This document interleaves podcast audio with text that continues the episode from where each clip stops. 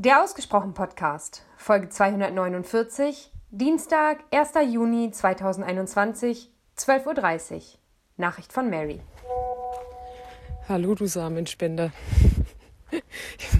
Ich musste gerade sehr lachen. Traumberuf Samenspender. Ich muss dir leider sagen, wahrscheinlich, selbst wenn du den Weg eingeschlagen hättest, so richtig Geld verdient hättest du wahrscheinlich damit nicht.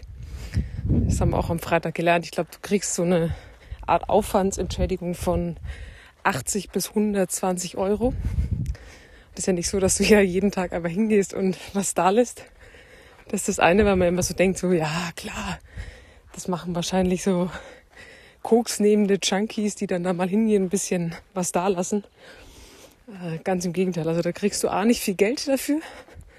Und B ist die Wahrscheinlichkeit, ob sie dich genommen hätten, eh sehr ja, ich will nicht sagen sehr gering, aber zumindest nicht so groß, weil tatsächlich die Qualität überdurchschnittlich gut sein muss, ohne dich da jetzt in Frage zu stellen. Aber ich weiß die Zahlen nicht mehr, aber ich glaube schon, dass 80 Prozent oder so abgewiesen werden, weil, keine Ahnung, wenn eine gewisse, ich sage jetzt mal ganz blöd, wenn die Geschwindigkeit von 10 normal ist, ähm, dann müsstest du eigentlich, glaube ich, 20 haben in Sachen Material, um dann überhaupt aufgenommen zu werden. Und dann bist du ja wirklich auf Herz und Nieren geprüft, auf Erbkrankheiten und was nicht alles. Also ich weiß nicht, ob du damit so happy geworden wärst.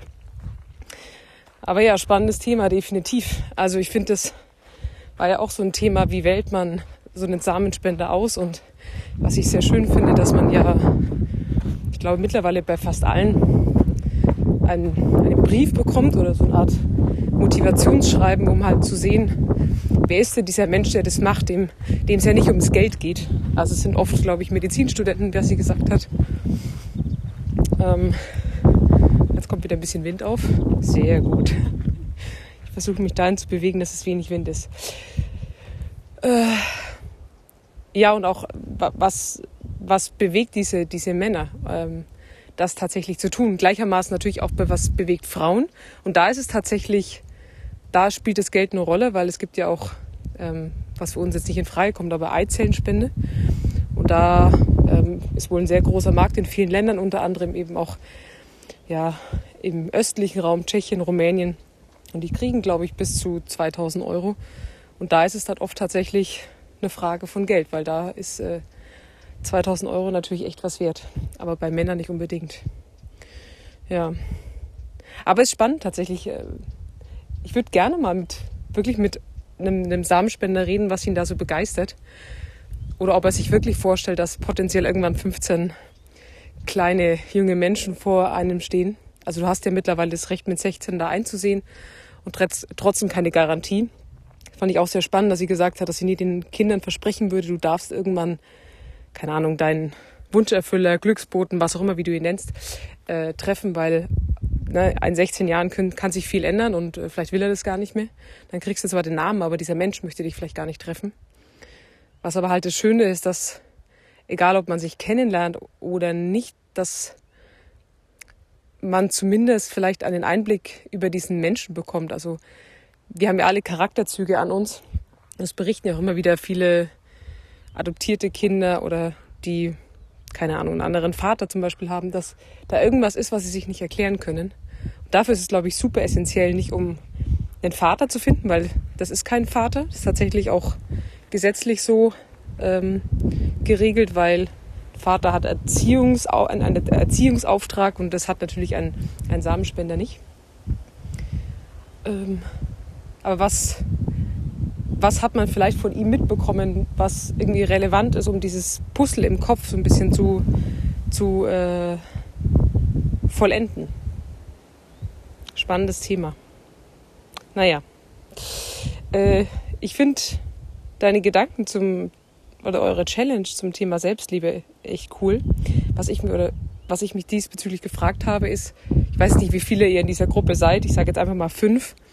Postet ihr das dann alle regelmäßig da rein. Das heißt, sind da dann, ich sage jetzt mal, fünf Menschen, die alle zwei, drei Stunden die Antworten auf diese drei Fragen in die Gruppe posten und damit letztendlich auch alle anderen teilhaben lassen, was auch ein gewisses Pflichtbewusstsein ja hervorruft von wegen, okay, vier haben schon geschrieben, jetzt sollte ich vielleicht auch mal meine drei Fragen machen?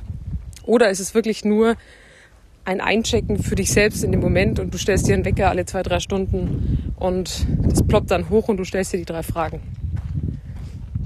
Ich werde mir, ich werde sie mir auch mal aufschreiben. Mal gucken, was da bei mir hochkommt.